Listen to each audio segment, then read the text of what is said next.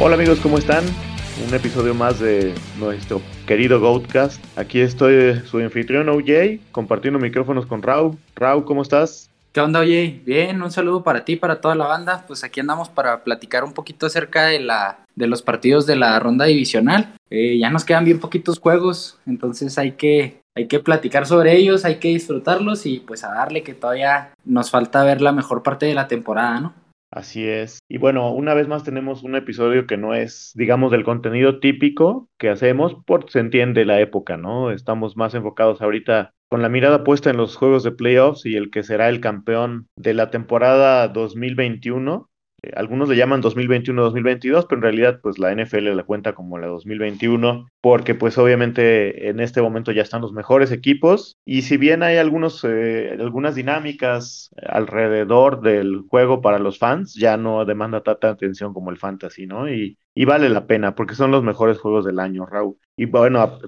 tomando en cuenta este comentario, Creo que es una frase ya inclusive un poco trillada dentro de los comentaristas de, de, este deporte tan hermoso. Pero este fin de semana definitivamente se ven, en mi opinión también, Raúl, los mejores juegos de todo el año. ¿Tú cómo ves? Sí, también es donde estamos ya frente a los mejores ocho equipos de esta temporada, entonces es, es bastante eh, atractivo ver estos partidos, las, las distancias entre los equipos se recortan y la verdad es que, como dices, sí es una frase estrellada, pero yo también coincido en que eh, probablemente este es el, mejor fin de semana del año. Sí, fíjate que antes de entrar al aire platicábamos, ¿no? Yo te decía que si bien obviamente siempre es bueno tener NFL, yo nunca voy a ser de esas personas que en un Thursday Night Football se empiezan a quejar a la semana 4 o 5 porque estaba programado Bengals contra Jaguars, ¿no? O sea, creo que esperamos típicamente ocho meses para que inicie esta liga, que es la mejor del planeta, en mi opinión como para después estarnos quejando y no voy a hacer lo mismo con el wildcard.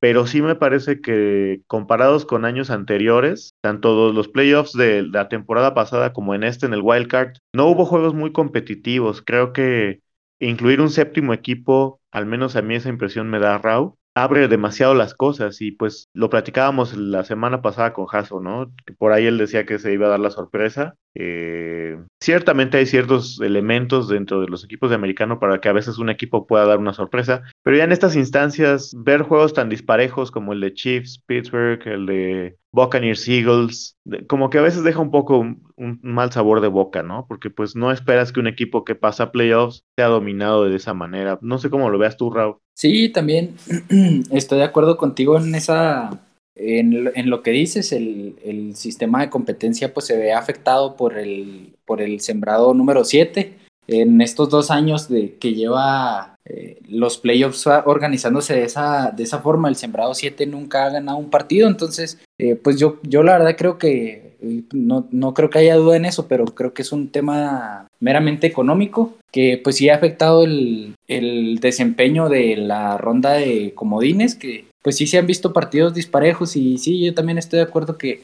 eh, era más atractivo con seis equipos de, cada conferencia, pero pues también no, yo como te decía, ¿no? O sea, sí faltó la competencia, pero la verdad es que yo sí los disfruté. Sí, no, o sea, digo, como aficionado al deporte, pues siempre es bueno ver un partido en tiempo real, ¿no? Incluso a veces uno se chuta las repeticiones cuando es muy atascado como yo. Soy culpable de echarme por ahí partidos, ¿no? Y ahora, bueno, Obviamente para nosotros que viene toda esta época de escauteo de, prospectos de colegial, yo no veo los juegos completos, veo resúmenes y veo algunos estudios de film que hacen algunos scouts que publican en algunas plataformas, pero siempre es un placer ver un, partido, ¿no? En fin, Vamos a dejar la filosofía competitiva del wildcard para otra ocasión, Raúl, y vamos a meternos de lleno a los pronósticos de la ronda divisional ambas conferencias. Eh, dos juegos en sábado, dos juegos en domingo. Y vamos a empezar con el primerito que, que, se inicia mañana a las 3 de la tarde, tiempo del centro de México. Bueno, tres y media. Son los Bengals de Joe Burrow visitando a los, a los Titans de, de Derrick Henry, ¿no? La línea aquí, Raúl, la tengo yo aquí a la mano, es el over-under es de 47 y medio y están favoritos Titans en casa por tres y medio. Eh, ¿Qué te parece la línea? Eh, ¿Quieres que eh, perdón, ¿crees tú que eh, vaya a estar tan cerrado como para obtener un margen de tres puntos, tres, cuatro puntos? Eh, sí, yo veo un partido cerrado, aunque sí lo veo por distintos factores un poquito cargado a los Titans, empezando por la localía que vienen a descanso. El dato este que les pasaba ayer o antier sobre eh, que el, coach Bravel está 8-0 teniendo 8 o más días de descanso. Todo ese tipo de cuestiones creo que sí hacen un poquito favorito a los Titans, pero pues la verdad un equipo tan explosivo como Cincinnati yo creo que se puede meter en el partido en cualquier momento. Entonces eh, este, este primer partido de, de esta ronda divisional yo sí lo veo parejo y pues la verdad no me sorprendería que, que, se, haya sorpresas por la poca distancia que hay entre los dos equipos. Y pues yo creo que la, línea de puntos en 47 y medio se me hace eh, correcta. Creo que se, yo ese partido lo veo como un over. Ok. Fíjate que, no sé, creo que, bueno, al menos en mi opinión, veo un poco de desventaja en Titans el hecho de que apenas sea el segundo juego de playoffs de tanto de Burrow, de Chase, de algunos de sus personales en la línea ofensiva y sobre todo de Zach Taylor, ¿no? Por otro lado, es además su primer juego de, de postemporada como visitante. Eh, claro que, bueno, ellos están han jugado pues fútbol americano toda su vida, ¿no? Pero creo que en esta ocasión sí puede jugar un poco en contra de Bengals y creo que, o al menos así como lo veo yo, Titans va a tratar de controlar el partido, ¿no? Eh, Bengals tiene a su favor, al menos en mi opinión, Raúl, el hecho de que es una opinión, una, perdón, una ofensiva muy explosiva, ¿no? O sea, no veo a los Bengals apanicados por ir 14 puntos en contra. Ya lo vimos en la semana que fue 15 o 16 contra Chiefs, ¿no? Llegaron a estar como por dos o más anotaciones varias veces debajo del marcador y fueron capaces de sacar ese juego. Lo que no sé es si, por ejemplo, su defensa sea capaz de contener en algún momento a los Titans asumiendo que, que Derrick Henry vaya a estar sano. Y ahí pues yo te preguntaría, en general en el plan de juego, ¿qué es lo que tiene que hacer Bengals para, para dar la sorpresa, digamos? Eh, yo creo que, que Bengals se tiene que enfocar en, en controlar el balón, en poner eh, el, la, el, el en las manos de sus mejores jugadores, ¿no? Eh, creo que la, la, fortaleza de este equipo pues es el ataque aéreo, aunque Joe Mixon es uno de los jugadores que, que yo creo que es infravalorados en esta liga, pero creo que se le puede poner un poquito complicado el script para que él tenga el mejor de los partidos. Creo que si bien el, si bien el perímetro de Titans ha mejorado, eh, creo que es la, es la parte más débil que pueden llegar a tener y que se contrasta con una fortaleza que es de los, de los Bengals. Entonces yo creo que, que jugando defensiva o anotar pocos puntos, no veo que haya mucha oportunidad para los Bengals. Pero si lo vuelven un partido abierto y explosivo, ahí es donde creo que puede tener, sacar la, la mejor de las partes. Y, y, es que además, platicábamos, ¿no? Que la ofensiva de Titans a lo mejor no es tremendamente explosiva comparado con los ocho que quedan, ¿no? Porque bueno, ya estamos hablando de los pesos pesados de la liga. Pero encima, vengas ahorita trae un par de ausencias. Eh, creo que eh, Hendrickson parece que sí juega, y eso pues obviamente para ellos es, un, es una buena noticia, pero también tenían otro de sus tackles eh, lesionado, entonces si tú le quitas armas, eh, el principal talento de la línea defensiva de, Bengals, pues es todavía un ingrediente más para, para la dificultad que van a tener de contener el ataque de Titans, ¿no? Creo que, o al menos así como lo, lo estoy viendo, Bengals necesita hacerse de la ventaja, porque si Titans se hace la ventaja, que va, eh, al menos eh, esa impresión me da a mí, va a ser complicado que, puedan regresar, porque si, bien Titans no es súper potente, es una ofensiva como muy constante, ¿no? Es como, eh, como esas maquinitas que avanzan y avanzan yardas y se comen el reloj, y si Derrick Henry está de regreso, pues pienso que no va a, a disminuir, sino al contrario, a, mejorar ese aspecto. Y del lado de Titans, eh, y ahorita me dices tú tu opinión, Raúl, yo pienso que las claves están en no cometer errores, ¿no? No, no dar por sentado que van a ganar. Muchas veces hemos visto a locales o a favoritos tener un exceso de confianza y creo que Bravel lo tiene bien manejado ese aspecto, tiene toda la ventaja de que conoce a su equipo, ya lleva años coachando este plantel, además de, que muchos de ellos llevan ya tiempo jugando juntos. Eh, por ejemplo, digamos, de los, de los referentes de la ofensiva, pues solo su tackle eh, izquierdo lo dejaron ir en postemporada, pero en realidad ya era un jugador bastante veterano. AJ Brown, pues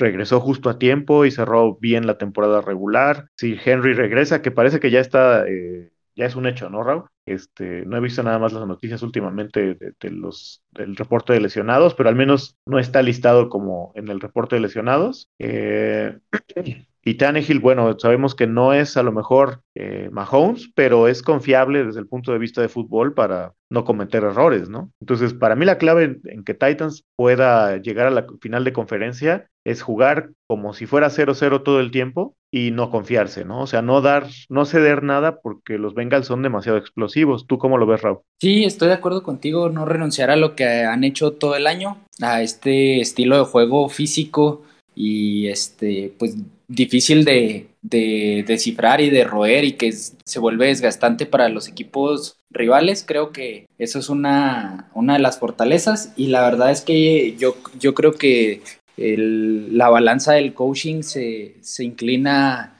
hacia los Titans.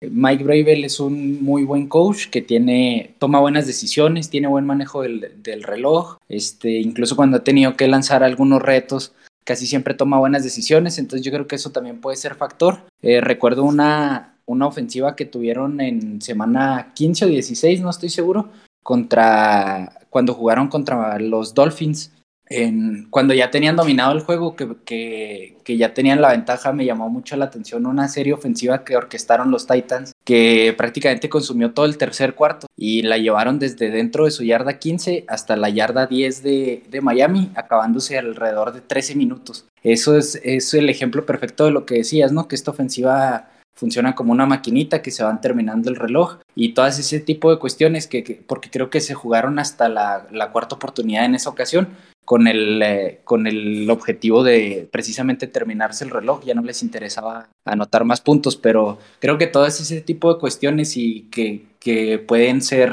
definitivas y que veo que Bravel tiene una, una ventaja sobre Zach Taylor. Sí, y es que muchas veces en este tipo de juegos de playoffs regresamos siempre a la vieja confiable, en la cual los equipos campeones retoman eh, como los cánones del americano, ¿no? O sea, jugar una defensa fuerte, cerrada, no permitir muchos puntos, esa es una clave importantísima para ganar un Super Bowl. Y además, eh, tener un juego terrestre, porque el juego terrestre, y lo decía el, coach de los Chargers, Staley, ¿no? El juego terrestre, claro que es importante porque avanzas y le das, eh, pues, una. No dejas tu juego basado solamente en una dimensión, no lo vuelves monótono y predecible, lo haces variado. Pero encima de todo, estableces un nivel de juego físico, de juego rudo, digamos, que va desgastando a, tu, a la defensa contraria. Y eso también hace entrar en desesperación a la ofensiva contraria. O sea, es, un juego mental al final del día. Eh, Belichick ha sido maestro de esto por los últimos 20 años, ¿no? O sea, el, lugar en el cual los Patriots han llegado a ganar seis Super Bowls eh, se, se, debe en, una medida importante a este tipo de juego. Y Bravel, pues además es discípulo de Belichick, ¿no? Y ha jugado así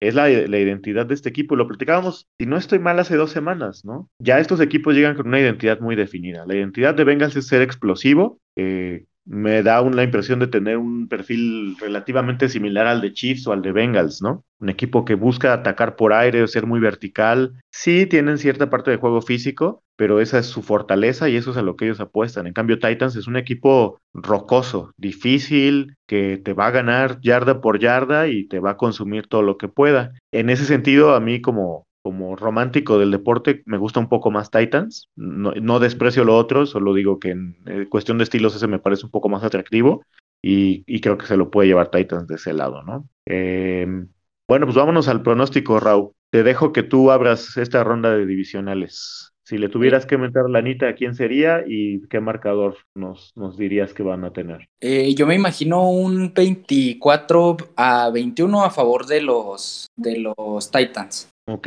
Yo fíjate que yo voy igual con Titans, nada más que yo le voy a poner un poquito más. Yo voy por un 31-24. Un poquito más amplia la, la, diferencia. Sí, sí, porque creo que si Titans toman la, ventaja de manera temprana, como pienso que va a ser, no es que esté lloviendo el futuro, pero más o menos así lo, lo pensaría, eh, va a ser complicado para, para Bengals y no los van a poder detener, pienso, ¿no? Eh, está, está importante el reto. Vamos a ver si, si no dan la sorpresa a los Bengals. Vámonos con el siguiente juego, Raúl, ¿cómo ves? Muy bien, el siguiente es el de, de sábado también, San Francisco visita a Green Bay, aquí, aquí estoy viendo la línea, está favorito Green Bay por 5 puntos y medio y el over-under de puntos está en 47 y medio. Es la, como la línea más abierta, ¿no? De todos los cuatro juegos, aunque no es nada escandaloso, ¿no?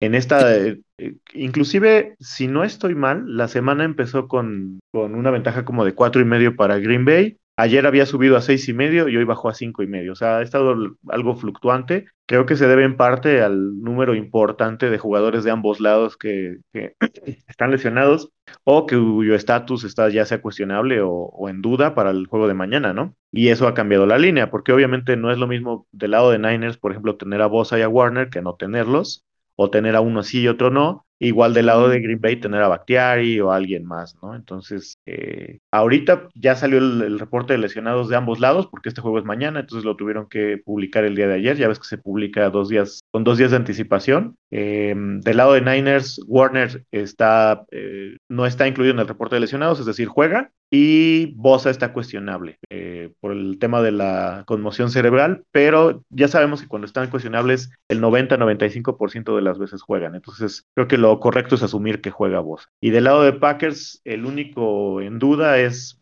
eh, MBS y cuestionable David Bakhtiari. Ayer ya dijeron que sí juega Jair Alexander, Solo estaba por definirse el día de hoy si activaban del Injury Reserve a Sadarius Smith y a Whitney Mercilus, que son dos piezas importantes de los linebackers exteriores de, Green Bay, ¿no? Eh, ¿Tú cómo lo ves, Raúl? ¿Sí ves eh, una diferencia tan abierta en comparación con los otros pruebas divisionales entre estos dos equipos? Eh, sí veo favorito a Green Bay. Creo que San Francisco tiene las armas necesarias para ponerlo parejo, pero la verdad es que sí, sí me inclino por, por Green Bay, que creo que es un equipo más completo. Eh, la posición más importante de este juego es, claramente superior Green Bay. el factor de la localidad también juega. Estaba eh, viendo datos acerca de eso esta mañana. Y en la ronda de, de, estos, de estos juegos, en la ronda divisional, es cuando más pesa la, la localía. Estaba viendo que de 2016 a la fecha, el local está 13-3. Entonces, este, pues es cuando más diferencia hay, incluso en wild card o en finales de conferencia. Pero sí, sí lo veo inclinado un poquito hacia, hacia Green Bay. Creo que es un equipo muy completo que como dices va a recuperar una de sus algunas de sus armas más importantes y la verdad es que sí creo que a San Francisco se le puede, se le puede atacar, sobre todo en el, en el perímetro, que lo comentábamos en, en la previa de la semana pasada, que Dallas no pudo hacerlo de manera efectiva. Creo que Green Bay es un equipo mucho más hecho para poder explotar esas, esa ventaja que tienen con respecto al perímetro que tiene los 49ers. Eh, la cobertura de zona que hicieron contra los Cowboys creo que va a ser más complicada replicarla contra, contra los Packers. Entonces yo sí veo esa diferencia, aunque no me sorprendería que San Francisco esté en el juego gran parte del tiempo, a lo mejor hasta yo lo, lo visualizo separándose un poquito a partir de la mitad del tercer cuarto o algo así, pero creo que al principio va a estar bastante parejo. Sí, es que, por ejemplo, ya, ya hablando de cobertura en el perímetro, Ah, tanto Rogers como su cuerpo de receptores, especialmente Davante, ¿no? Que fue votado de manera unánime para All Pro este año, han demostrado que pueden jugar tanto eh, cobertura de zona, que es el famoso cover 2, o esquemas personales, ¿no? Creo que Rogers es el, el coreback con el rating más alto tanto en, en, cobertura personal como en cobertura de zona. Entonces, no veo honestamente cómo el perímetro de San Francisco de la nada pueda detener al ataque aéreo de Green Bay. La clave para San Francisco, en mi opinión, Raúl, va a ser establecer una ventaja temprana y tratar de, hacer el juego terrestre, que es en lo cual ellos son, pues es su mayor fortaleza, ¿no?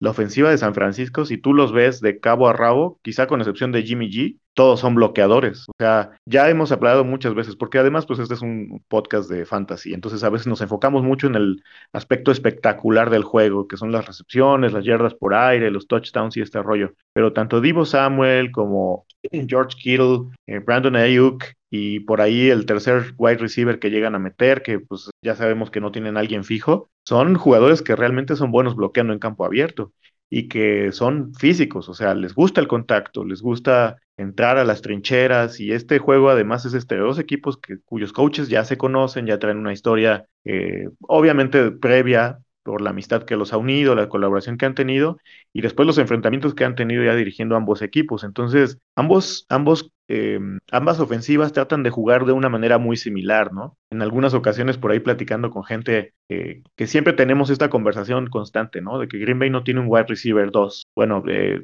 es que ellos, igual que San Francisco, buscan wide receivers físicos que les guste y tengan la habilidad suficiente para entrar a hacer bloqueos en campo abierto. Entonces San Francisco va a tratar y tiene que establecer ese juego, porque si ellos se vuelven locos e intentan ganar el juego a través de Jimmy G, al menos eh, desde mi punto de vista, Raw, no veo cómo puedan hacerlo. O sea, la ventaja que ellos tienen es que su juego terrestre es de lo, yo que me atrevería a decir, de lo mejor que queda entre estos ocho contendientes, quizá a la par de Titans, porque Titans tiene ahí un monstruo que se llama Derrick Henry, ¿no? Pero si bien Elijah Mitchell no es Derrick Henry, el esquema ofensivo de San Francisco es suficientemente bueno para poder poner en aprietos a los Packers. Entonces, tú la semana pasada decías, no me acuerdo si de Eagles o de, o de Patriots o incluso de los dos, que no veías a ninguno de los dos eh, alcanzando a su rival en turno si, el, si les metían eh, una ventaja de 14 puntos. Yo creo que aplica más o menos lo mismo para San Francisco. No es ninguna falta de respeto para Jimmy Garapolo, pero creo que es como el consenso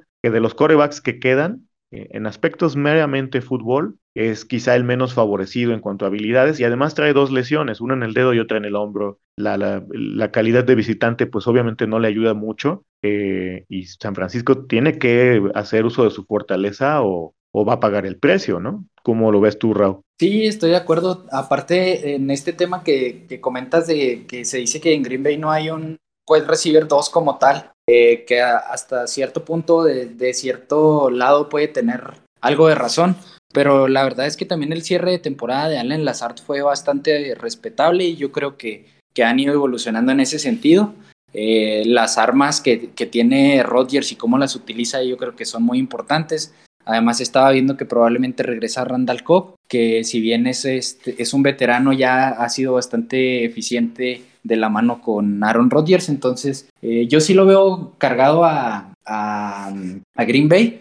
Y como dices, el, yo no veo un escenario en donde San Francisco venga, venga de atrás, aunque también creo que al principio del partido se les puede complicar un poquito a, Green Bay y se puede poner cerrado, sobre todo porque aunque este equipo ya no es el mismo que, era en 2019, eh, todavía se le puede correr. El ejemplo más claro que, tengo sobre eso o el que tengo más presente en este momento es aquel partido de, Navidad contra los Browns, en donde Nick Shaw tuvo un, gran juego. Creo que esa sigue siendo una de las debilidades de, los Packers, aunque la pueden mejorar con, las, con los jugadores que van a estar de, vuelta, pero yo sí creo que la, la localía, sobre todo en un estadio como, como Lambeau Field puede ser eh, bastante determinante y, yo sí veo a Green Bay cubriendo la línea. Y es que el clima también va a ser factor, ¿no? Este va a ser el juego más frío de los cuatro, incluso que el de Kansas. a la hora del kickoff se espera una temperatura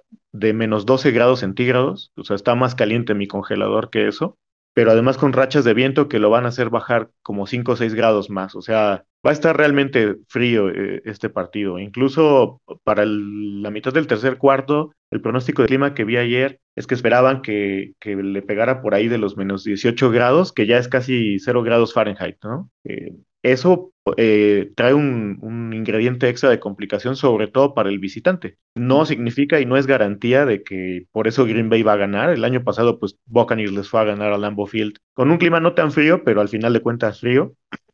Y como yo veo las cosas, Raúl, eh, para que San Francisco gane tienen que pasar dos situaciones. San Francisco tiene que ser constante desde, el, desde el silbatazo inicial hasta que termine el, el partido en el último segundo y prácticamente tiene que ser un juego perfecto, porque su ofensiva, si bien tiene jugadas explosivas, yo no, la, yo no los veo anotando más de 30 puntos, ¿no? Y por otro lado, aprovecharse de los errores de Green Bay. Green Bay, si algo ha tenido es inicios lentos, en prácticamente todos sus partidos de la temporada, curiosamente con excepción del juego que fueron a ganar a San Francisco en semana 4. Y creo que por ahí debería pasar la clave y es lo que debería explotar, deberían explotar los Niners para ganar este partido. Ahora, ya pues obvio, es, de todo sabido que yo soy Packer, entonces eh, sería un poco trampa si yo hablara de los Packers, pero ¿por qué no nos cuentas tú, Raúl, o nos explicas qué es lo que tú ves en tu opinión que tiene que hacer Green Bay para llevarse el juego cómodamente como tú lo predices? Eh, yo creo que tienen que meterle presión a,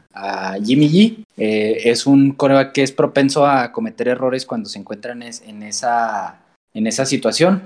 Eh, algo de lo que me gusta mucho que hacen los Niners es el diseño de jugadas, los movimientos pre-snap que tienen, que se vuelve un poquito complicado precisamente llegar a presionar al coreback y ahí es donde Jimmy en el play action y en algunas otras jugadas tiene eh, sus mejores números. Creo que limitando la, la movilidad, llegando a, que tenga menos tiempo para pensar, que esas jugadas tengan un desarrollo no tan profundo. Porque la, yo cuando pienso en San Francisco me, imagino esta jugada donde hacen el engaño con el corredor y eh, Jimmy G corre hacia el otro lado y todo el bloqueo va al, lado contrario. Mientras esas jugadas se desarrollan más, pues hay más espacio para que sus armas ofensivas exploten, que es que parte es una de sus principales fortalezas, las yardas después de la recepción, tanto de Divo Samuel como de Brandon Ayuk, como de George Kittle. Entonces creo que, que la clave para, para Green Bay, eh, o lo más importante que pueden hacer para poder llegar a tener un juego cómodo, es que Jimmy G no tenga tiempo de tomar esas decisiones, que las jugadas no sean de tan largo desarrollo y pues lógicamente eh, limitar el desempeño o las yardas que pueda ganar el Aya Mitchell, que, que, yo creo que también de alguna forma lo pueden lograr con, esta, con estas ausencias o estos jugadores que, que recuperan. Eh, yo creo que esa es la clave para que Green Bay tenga un juego como, porque la ofensiva de, Green Bay no es algo que me preocupe, esa va, a funcionar, está prácticamente toda la temporada estaba aceitada, han anotado puntos y hecho jugadas espectaculares toda la temporada, entonces yo creo que este juego para que se ponga cómodo, tienen que, tiene que pasar por la defensiva de Green Bay. Sí, va a, ser, va a ser a lo mejor un poco obvio, pero es muy importante el aspecto mental entre estos dos equipos, ¿no? Por un lado, San Francisco no cometer errores, ya lo decías, Jimmy es, propenso a cometer eh, errores en el juego contra Cowboys la intercepción y por ahí tres o cuatro pases con jugadores absolutamente abiertos, ¿no? Entonces ya el, el rival ya es más fuerte, el ambiente es más complicado y San Francisco no se puede dar el lujo de tener esos errores. Del lado de Green Bay tienen que mejorar significativamente sus arranques lentos, ¿no? No pueden darse el lujo de dejar que San Francisco se les vaya arriba porque en una de esas no lo alcanzan. Eh, bueno, vamos a la hora peliaguda, la de los pronósticos. Ponle ganador y marcador, Raúl. Yo veo este juego con Green Bay ganando, cubriendo la línea y me imagino un 34 a 24. Ok, pues Dios te oiga, Raúl. Estaba un poco renuente desde ayer a dar mis picks, ¿no? Porque ya sabes que eh, procuro no hablar mucho antes de los partidos como fan de Packers, pero bueno, la ocasión lo amerita. Yo voy a ir por un 33-20 a favor de Packers. Muy bien. Pues vámonos con el siguiente, es el primero de domingo y es el que definiría la primera de las finales de conferencia, los Rams de Stafford, de Odell, de nuestro bebé K-Makers, visitando a los, a los Buccaneers de, del famosísimo Tom Brady, ahora un poco mermados por los, el tema de las lesiones. Perdóname, ando reviviendo mi adolescencia. Este, la línea que traemos aquí, Raúl, es un over-under de 48 y son favoritos los Buccaneers por tres. Yo, a mí sinceramente me parece un poco baja la línea. Creo que ambas ofensivas son suficientemente capaces sin ningún problema de pasar los 27, 30 puntos y van a tener que hacer uso de ello. Eh, está por ahí de, de, preámbulo el juego que tuvieron, si no mal recuerdo, fue semana 3 o semana 4 en LA. Eh, de manera relativamente cómoda, los Rams le ganaron a, Buccaneers. De hecho, en ese juego es cuando sale lesionado Gronkowski, que se habría de perder como cuatro o cinco partidos de temporada regular después de ese partido. Y, pero creo que va a cambiar el, el esquema ofensivo. Ya eh, Tampa va a tener que dejar, en mi opinión, Raúl, a ver, y tú ahorita me dices qué onda. Ellos son de los equipos que más blitz mandan, eh, defensivamente hablando pero Stafford es de los corebacks que mejor rating tiene o mejor juego en general tiene cuando le cargan. Entonces, si Tampa con el perímetro tan endeble que tiene encima insiste en estar mandando blitzes, pues puede que pague el precio caro, ¿no?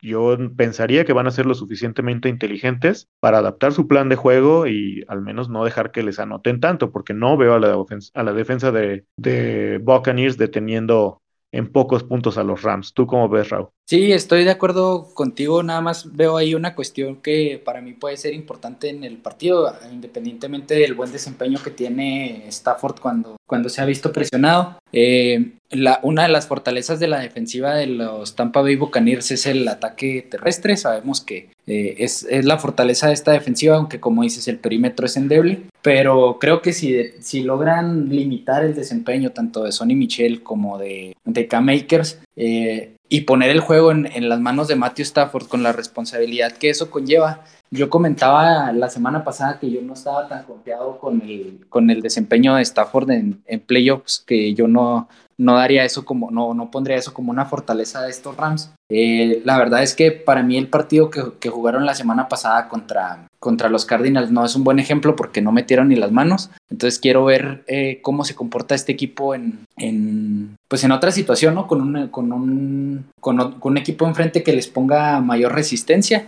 Yo creo que eso puede ser importante, tal vez este como dices, no enfocarse en cargar tantas veces, en mandar tantos blitz, pero eh, sí limitando el, desempeño del ataque terrestre de los Rams y poniendo un poquito más de responsabilidad sobre los hombros de Matthew Stafford, que ahí es donde se vuelve un coreback que comete errores hasta cierto punto infantiles. Entonces yo quiero ver esa situación. Creo que la, la defensiva de Tampa sale con, con, la ventaja en ese sentido, pero pues es un partido que se, que se tiene que jugar y que como dices, no veo que aun con, aunque puedan detener el ataque terrestre, eh, no veo que, que puedan limitar a, pocos puntos a un equipo tan explosivo y con un libro de jugadas tan amplio como lo, que, como lo tienen los Rams, ¿no? Sí, eh, fíjate que estoy de acuerdo en que Stafford es propenso a, a cometer errores y que obviamente el partido del lunes pasado contra Cardinals no puede ser un parámetro, porque pues en ese caso casi diríamos que Rams ya es favorito para llevarse el Lombardi, ¿no? Eh, Cardinals jugó uno de los peores juegos, no solo de la temporada, sino en general de los últimos años en su etapa de playoffs. Entonces ese juego creo que hay que desecharlo. No veo a Stafford en un uno contra uno ganándole a Brady en una partida, pero sí lo veo suficientemente capaz, sobre todo con las armas ofensivas que tiene, de anotarle puntos constantes a los Buccaneers. Al menos yo no veo a los, a los Buccaneers dominando a los Rams, a pesar de Stafford, ¿no? Creo que lo que necesita Rams específicamente es que Stafford no cometa errores. Y, y, sí veo que es un coreback mucho más capaz que, por ejemplo, Jimmy G, ¿no? Stafford a veces se equivoca en forzar algunas co eh, coberturas dobles o por ahí le falla una que otra lectura de vez en cuando, pero la precisión y la verticalidad la tiene, ¿no? Y tan es así que en, en semana, eh, en temporada regular, la vez que se enfrentaron ellos, eh, pues no los pararon los Buccaneers. Obviamente no, eso no significa que se va a repetir, porque hay muchísimas historias de equipos que se enfrentan en temporada regular y después el vencedor de temporada regular pierde en, en postemporada, ¿no? Pero sí creo que al menos no la van a tener sencilla los Buccaneers. O sea, tienen que ser suficientemente inteligentes para, para no cometer errores y, y dejar que los avasallen, ¿no? Eh, del lado de Tampa me preocupa un poco que no tienen pues muchas armas ofensivas y creo que Leonard Fournette todavía no está claro si regresa. Ayer entrenó de manera limitada, hoy vamos a ver qué dice el reporte de lesionados, pero sí lo necesitan. O sea, se vio claramente que ni Kishon Vaughn, Ronald Jones, ni nadie que esté en ese backfield, creo que todavía estaba Livion Bell, ¿no? O lo que queda de él, puede suplir lo que Leonard Fournette trae para este equipo. Y ¿Tú ves un escenario distinto para Buccaneers con o sin Fournette? Sí, te lo comentaba también la semana pasada. Yo creo que este equipo toma otra dimensión cuando Leonard Fournette está, en, está sano. Este, la utilización que le estaban dando es lo que Brady a lo largo de su carrera ha hecho con sus, con sus running backs.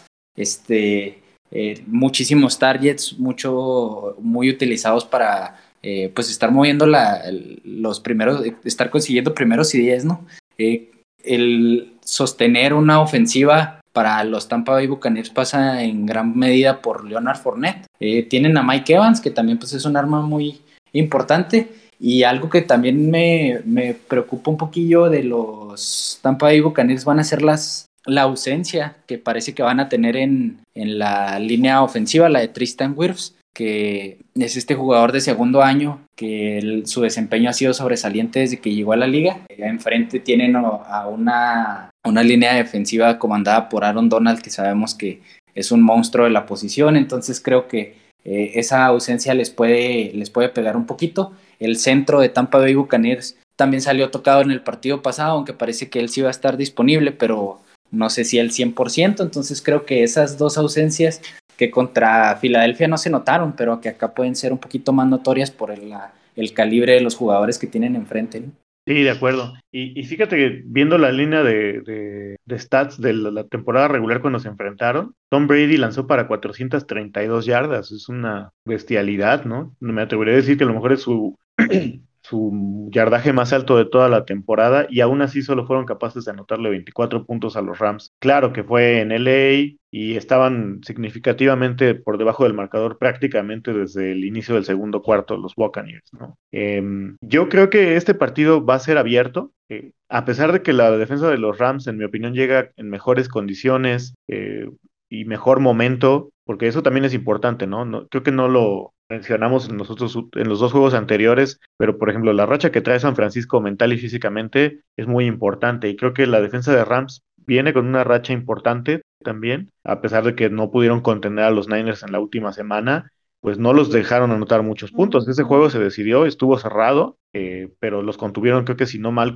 recuerdo como a 26, 25 puntos. A Cardinals, bueno, los desmantelaron la semana pasada. Y por el lado de Buccaneers, eh, sí se vieron bien la semana pasada, pero pues hay que tomar en cuenta que era Eagles, ¿no? Y sus últimos rivales no han sido los mejores, entonces no estoy diciendo que, eso sea una garantía de nada, pero me parece que contra un rival de este calibre va, la va a tener complicada la defensa de Boca, igual que la de Rams. ¿eh? ¿eh? En este sentido, yo no veo mucho juego terrestre de ninguno de los dos lados y creo que quien más lo puede y lo va a intentar es Rams para abrirle carriles a Stafford y a sus wide receivers. En temporada regular, cuando se enfrentaron no estuvieron ni Henderson, ni obviamente Akers, que prácticamente estaba en su proceso de rehabilitación de esta lesión que sufrió en el offseason. Lo que vi de Akers, al menos en mi opinión, Rau, se ve que si no está a su 100%, ese 70, 75, 80% de jugador que vimos el lunes, eh, pues es bastante suficiente y competente como para intentar eh, desgastar la línea defensiva de Buccaneers, ¿no? Eh,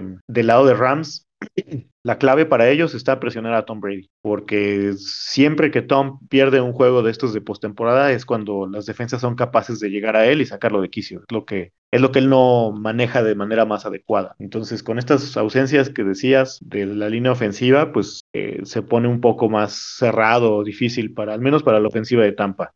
Em, bueno, ya creo que discutimos todos los aspectos del campo. Quizá del que menos hablamos fue de la defensa de Rams, que trae bastantes nombres, como de costumbre ya lo hemos platicado, pero vamos a entrarle a la parte eh, peliaguda, a los pronósticos. Si quieres, empiezo ahora yo, Raúl. Le voy a dar la ventaja a Buccaneers solo por la localía y porque tienen una ofensiva que es capaz de, mantenerse en ritmo contra Rams. Voy a ir con un 37-34 a favor de Buccaneers. Eh, yo me quedo con un 34 a 31 también a favor de los Tampa Bay Buccaneers. Pues creo que vamos por unanimidad, a ver si no quedamos bufones por unanimidad en todos, ¿no?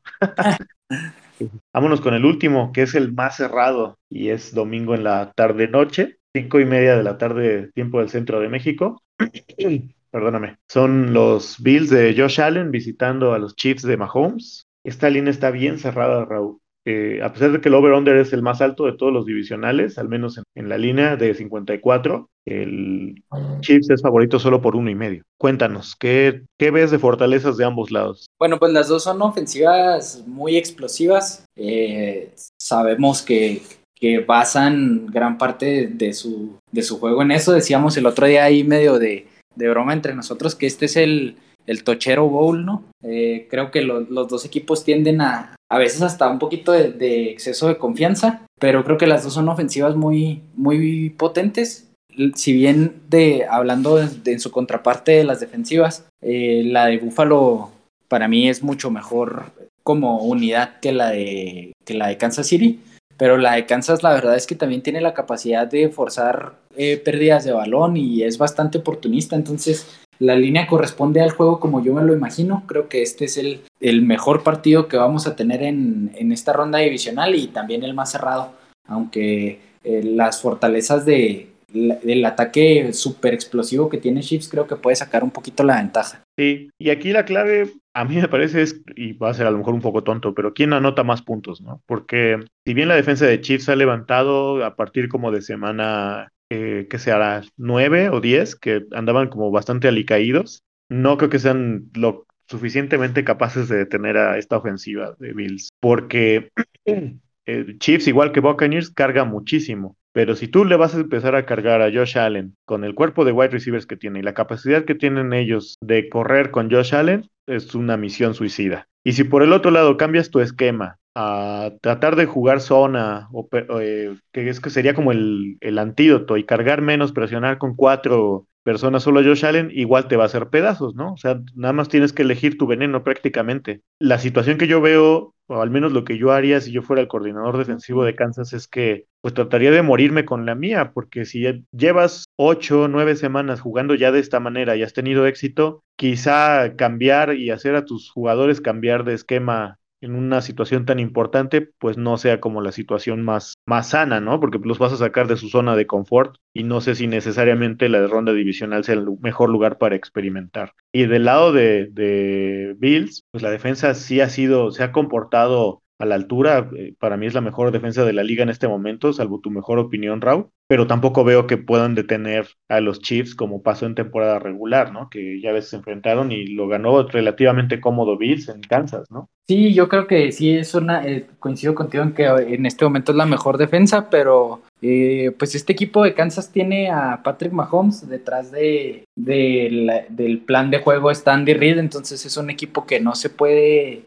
descartar de ninguna forma, que siempre va a ser peligroso y que, pues tienen la capacidad de competir y de ganarle a cualquiera. Entonces yo creo que este juego, como, como dices, va a estar bastante abierto y pues sí, yo también veo una, un, un festín de puntos entre, entre ambos equipos y pues a ver quién, quién logra sacar la mejor parte en esa situación. Algo que a mí no me gustaba, cambiando un poquito de tema, que, que yo siempre tuve en temporada regular, como un punto débil o algo que no me gustaba de los Bills es, que no establecen el ataque terrestre. Las últimas semanas lo han hecho de manera aceptable. Entonces creo que eso también les da una fortaleza extra a lo que, a lo que ya venían haciendo. Eh, como dices, presionar a Josh Allen no creo que sea el camino porque es uno de los corebacks que mejor lo maneja y que tiene mejores opciones o mejores posibilidades de salir de la bolsa y se siente cómodo saliendo y así y completando lanzamientos de, de desde posiciones bastante incómodas o buscando la ganancia de yardas con sus piernas. Entonces, eh, yo sí veo este juego, pues como dices, totalmente volcado a la ofensiva y pues una, una, una lucha de, de por anotaciones que, que, va a ser bastante divertida. Pero pues también otro factor que hay que considerar, aparte de, que, de lo que decías al principio, que Kansas y la situación del clima en su estadio, pues la localía y este estadio es el más en donde la, la, afición puede llegar a pesar por el, por el ruido que hacen y el tipo de apoyo que le dan a su equipo, ¿no? Sí, y es bueno para Bills, desde ese punto de vista, ya haber ido esta temporada y haberle ganado de la manera en la que les ganaron, ¿no? O sea, al menos para ellos no es la primera vez que, que lo van a ver como equipo. Vaya, no es que Bills nunca haya ido a jugar a Kansas, pero este equipo de 2021 ya, ya sabe lo que es jugar en Arrowhead.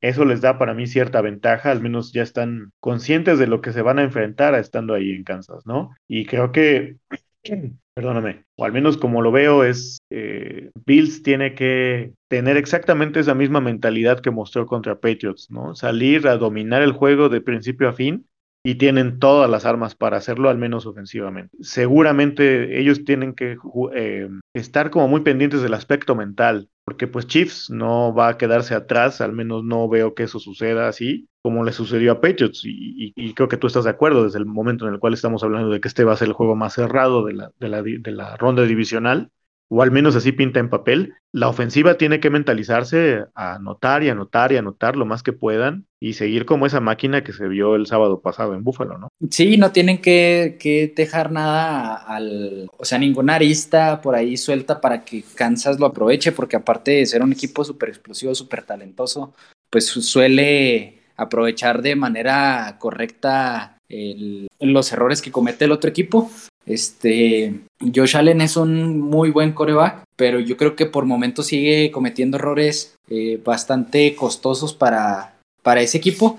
Y la verdad es que yo sigo viendo a los Bills como un equipo muy poderoso, muy potente, pero que tiene dos grandes eh, características, ¿no? Que la primera es sale con todo y apalean a su rival y, es cuando se ven totalmente dominantes como lo hicieron la semana pasada contra los Patriots o tienen esta otra cara de, un equipo que batalla para venir de atrás que, cuando, que arrancan lento que muchas veces se le complican juegos que no tendrían que, que ser tan complicados. Recuerdo en temporada regular contra los Jets o contra los Jaguars, por ejemplo, que fueron partidos que en el papel eran súper disparejos y que eh, no sé si es por exceso de confianza o porque batallaban un poquito para venir de atrás o qué es lo que sucede exactamente con ese equipo, pero eso me preocupa un poquito y lo veo como, como una posible debilidad enfrentando a un equipo tan potente como tan potente, tan talentoso y con tanta experiencia en playoffs como la ha tenido Kansas los últimos años. Sí, y además estamos creo que presenciando el nacimiento de una de esas rivalidades épicas entre Mahomes y Josh Allen. Yo a esos dos corebacks con la edad que tienen, el potencial que se les ve eh, a esta etapa tan temprana de sus carreras, no los veo fuera de playoffs por los próximos ¿qué te gusta? Cinco o seis años, claro, sabemos que hay cosas que pueden cambiar en ambos equipos o en la carrera de ambos, pero al menos en el futuro cercano y en el, en el medio término, los veo teniendo constantes enfrentamientos tanto en temporada regular como en playoffs, ¿no? Y entonces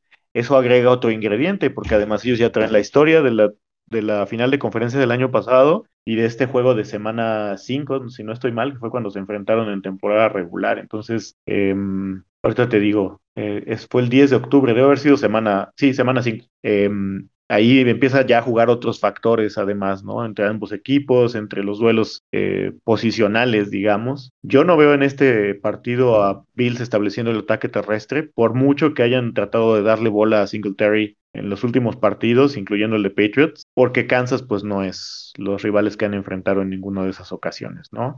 Sí veo necesidad de Bills de mantenerse en, la pelea y sin embargo todavía en este año, al menos en esta etapa, veo más cohesión del lado de Kansas. Como equipos, ambos en mi opinión entran con una racha muy buena, eh, tanto física como en términos de cohesión de juego, pero le doy la ventaja, al menos en mi opinión, a, a Chiefs. Y pues si no tienes nada más que agregar, Raúl, vámonos con el pronóstico.